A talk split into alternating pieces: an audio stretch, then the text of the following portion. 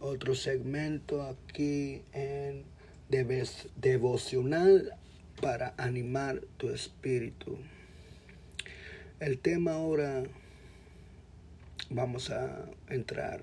Gracias Señor.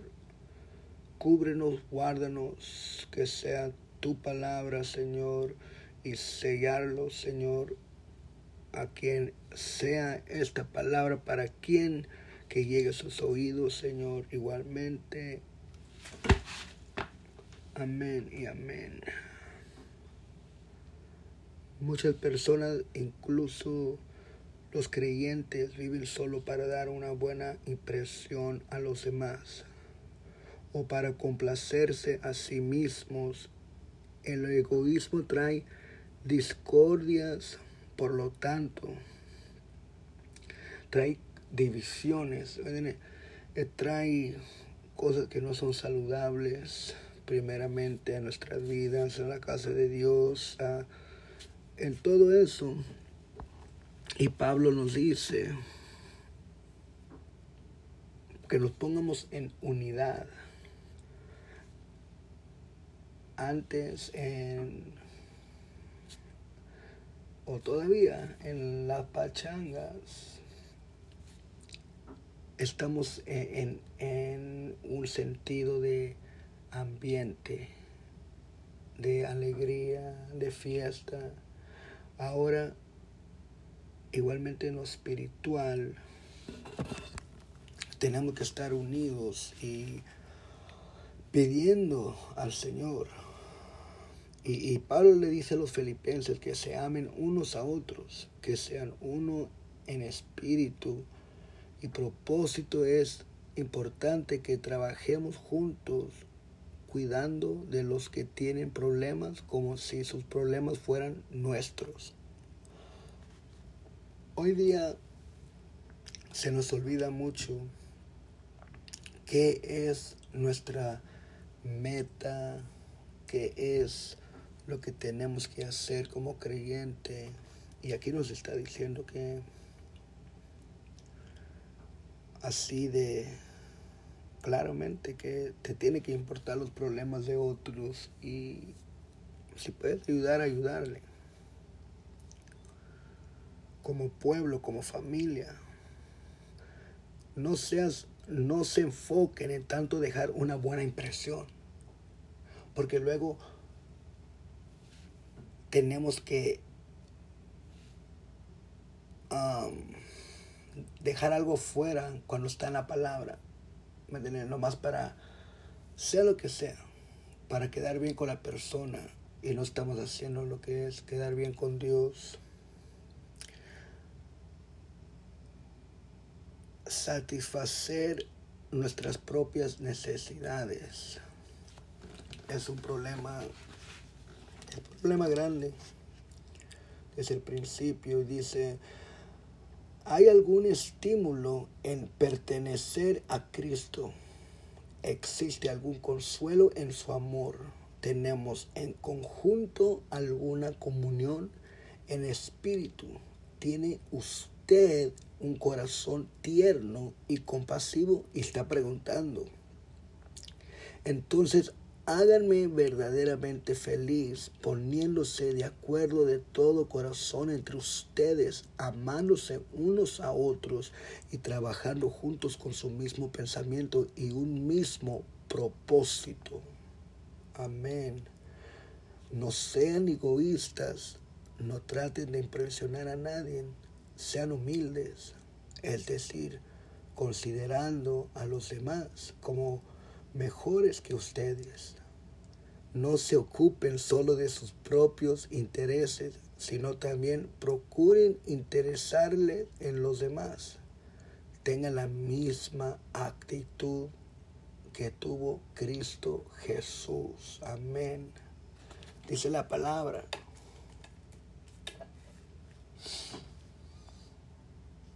Aunque era Dios, no considero que el ser igual a Dios fuera algo a lo que cual aferrarse.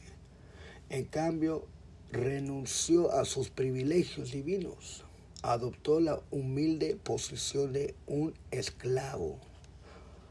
siendo hijo de un rey de Dios. Se humilló el Señor. ¿Me entiende? Y muchos, y hemos tocado este tema, queremos nomás hacer unas cosas y otras no.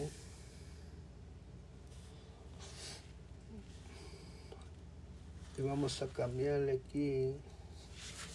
La encarnación fue un acto del presciente Hijo de Dios por medio del cual adoptó voluntariamente un cuerpo humano y una naturaleza humana sin dejar de ser Dios. Nació como un ser humano, un hombre llamado Jesús. No renunció a su deidad para hacerse humano, sino que dejó de lado el derecho a su gloria, poder en sumisión a la voluntad del Padre Cristo limitó su poder y su conocimiento. Jesús de Nazaret estuvo sujeto a un lugar, un tiempo y a las muchas otras limitaciones humanas, lo que hizo de su humanidad.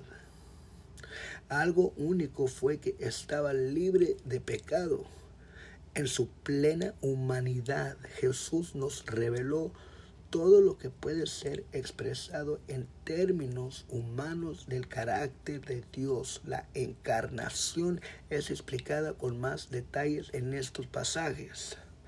Juan 1, 1, 14, Romanos 1, 2 a 5, Segunda de Corintios 8, 9, Primera de Timoteo 3, 16, Hebreos 2.14 y Primera de Juan 1 a 1 a 3. Ahí en su propio tiempo pueden ir a buscar eso. Y vamos a seguir. Vamos a ir a Levítico 18.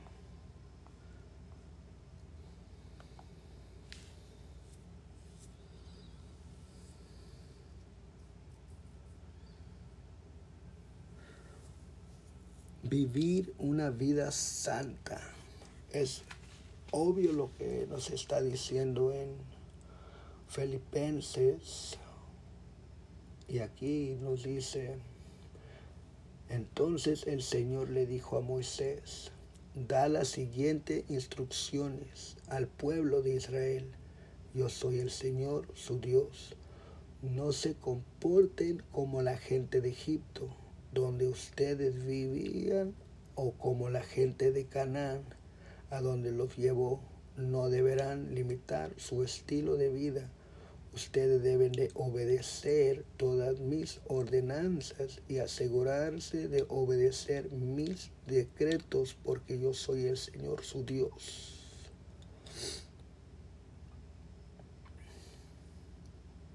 Mi, dice, si obedecen mis decretos y mis ordenanzas, encontrarán vida por medio de ellos. Yo soy el Señor.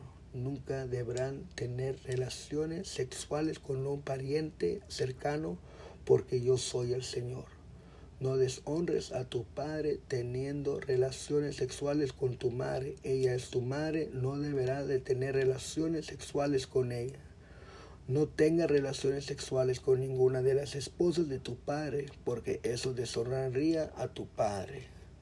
No tengas relaciones sexuales con tu hermana o media hermana, ya sea la hija de tu padre o de tu madre, sea que haya nacido en tu familia o en otra. No tengas relaciones sexuales con tu nieta, sea ella la hija de tu hijo o de tu hija, porque eso sería deshonrarte a ti mismo. No tengas relaciones sexuales con tu hija. Una mujer que sea case con tu padre porque ella es tu hermana. No tengas relaciones sexuales con tu tía. La hermana de tu padre pues es una pariente cercana de tu padre. No tengas relaciones sexuales con tu tía. La hermana de tu madre pues es tu pariente cerca de tu madre. No deshonres a tu tío, el hermano de tu padre, al tener relaciones sexuales con su esposa, pues ella es tu tía. No tengas relaciones sexuales con tu nuera, la esposa de tu hijo. No tengas relaciones sexuales con tu cuñada, la esposa de tu hermano.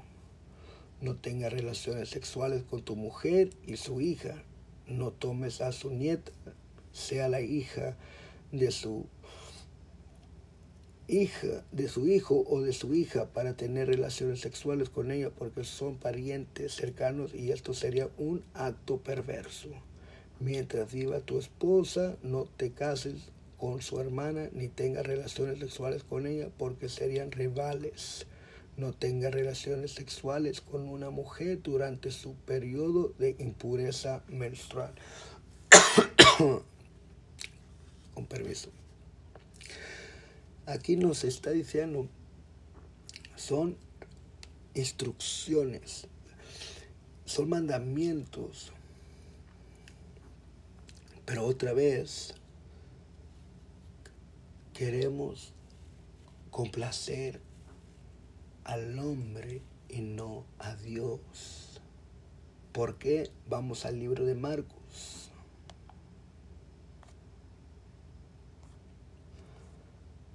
Rechazamos al Espíritu Santo.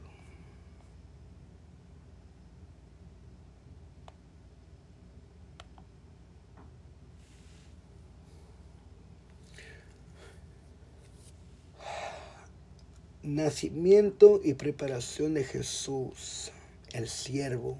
Marco es el más breve de los cuatro evangelios. Comienza con el bautismo y la tentación de Jesús. Luego entrando directamente en acción nos prepara con rapidez para su ministerio. El Evangelio de Marcos es conciso, directo y cronológico el siervo nos describe historias emotivas y llenas de acción, nos da los relatos más vividos de las actividades de Cristo, resalta los hechos y las acciones más que los sermones. La vida de Jesús es el ejemplo perfecto de cómo debemos vivir hoy en día. Amén.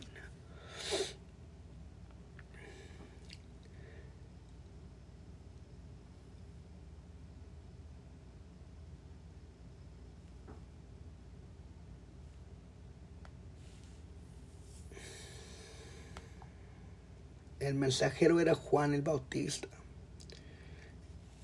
Estaba en el desierto y predicaba que la gente debía ser bautizada para demostrar que se había arrepentido de sus pecados y vueltos a Dios para ser perdonados.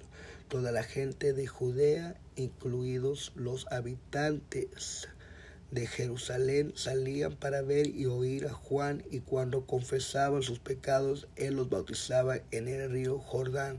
Juan usaba ropa tejida con pelo rústico de camello y lavaba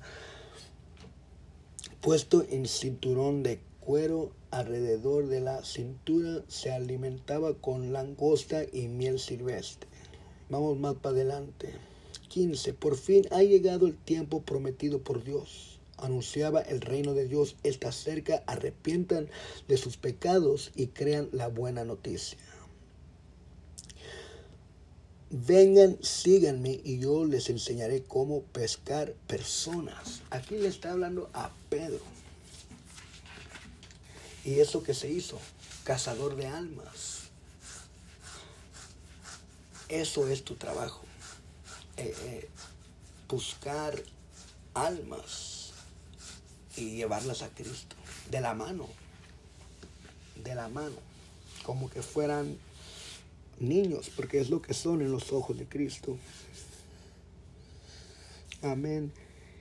Y esto es un para recordarnos que si no estamos en la voluntad de Dios, estamos rechazando a Dios, estamos rechazando al Espíritu Santo, estamos rechazando lo bueno y viviendo en el pecado. Y sabemos que el Señor es grande y bueno. Mediten en eso. Nos miramos pronto, si Dios lo permite. Amén.